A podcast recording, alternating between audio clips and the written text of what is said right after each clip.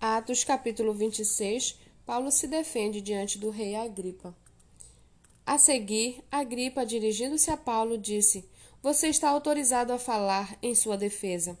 Então Paulo, estendendo a mão, passou a defender-se nestes termos: Tenho-me tenho-me por feliz, ó rei Agripa, pelo privilégio de hoje, na presença do Senhor, poder produzir a minha defesa de todas as acusações que os judeus fazem contra mim, especialmente porque o Senhor é versado em todos os costumes e questões que há entre os judeus. Por isso peço que o Senhor me ouça com paciência. Quanto à minha vida, desde a mocidade, como decorreu desde o princípio entre o meu povo e em Jerusalém, todos os judeus a conhecem, pois na verdade eu era conhecido deles desde o princípio, se assim o quiserem testemunhar, porque na condição de fariseu vivi conforme o partido mais rigoroso da nossa religião, e agora estou sendo julgado por causa da esperança da promessa feita por Deus aos nossos pais, a qual as nossas doze tribos, servindo a Deus fervorosamente noite e dia, almejam alcançar. É por causa dessa esperança, ó Rei, que eu sou acusado pelos judeus, porque se julga incrível entre vocês que Deus ressuscite os mortos? Na verdade, eu pensava que devia fazer muitas coisas contra o nome de Jesus o Nazareno, e foi exatamente o que fiz em Jerusalém.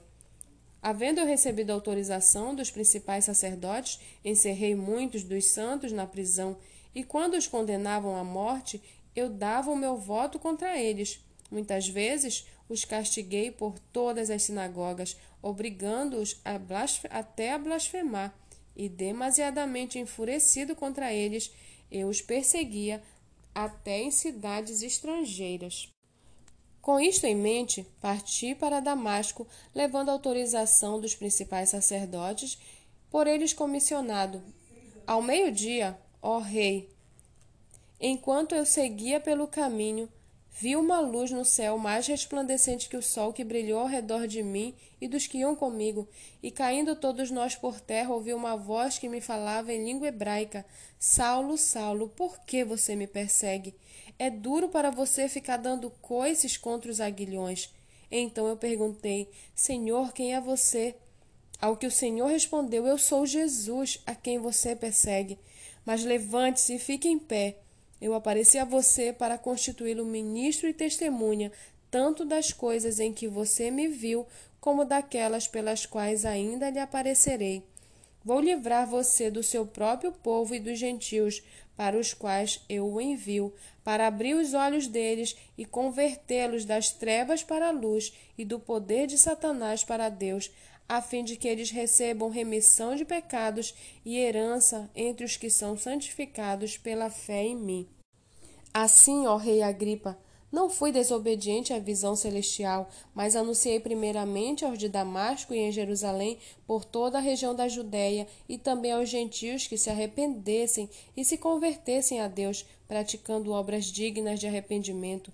Por causa disto, alguns judeus me prenderam quando eu estava no templo e tentaram me matar, mas com a ajuda de Deus permaneço até o dia de hoje, dando testemunho, tanto a pequenos como a grandes, nada dizendo, a não ser o que os profetas e Moisés disseram que ia acontecer, isto é, que o Cristo devia padecer e, sendo o primeiro da ressurreição dos mortos, anunciaria a luz ao seu próprio povo e aos gentios. Quando Paulo estava dizendo estas coisas em sua defesa, Festo o interrompeu, gritando: Você está louco, Paulo! Ficou louco de tanto estudar. Paulo, porém, respondeu: não estou louco, ó excelentíssimo Festo.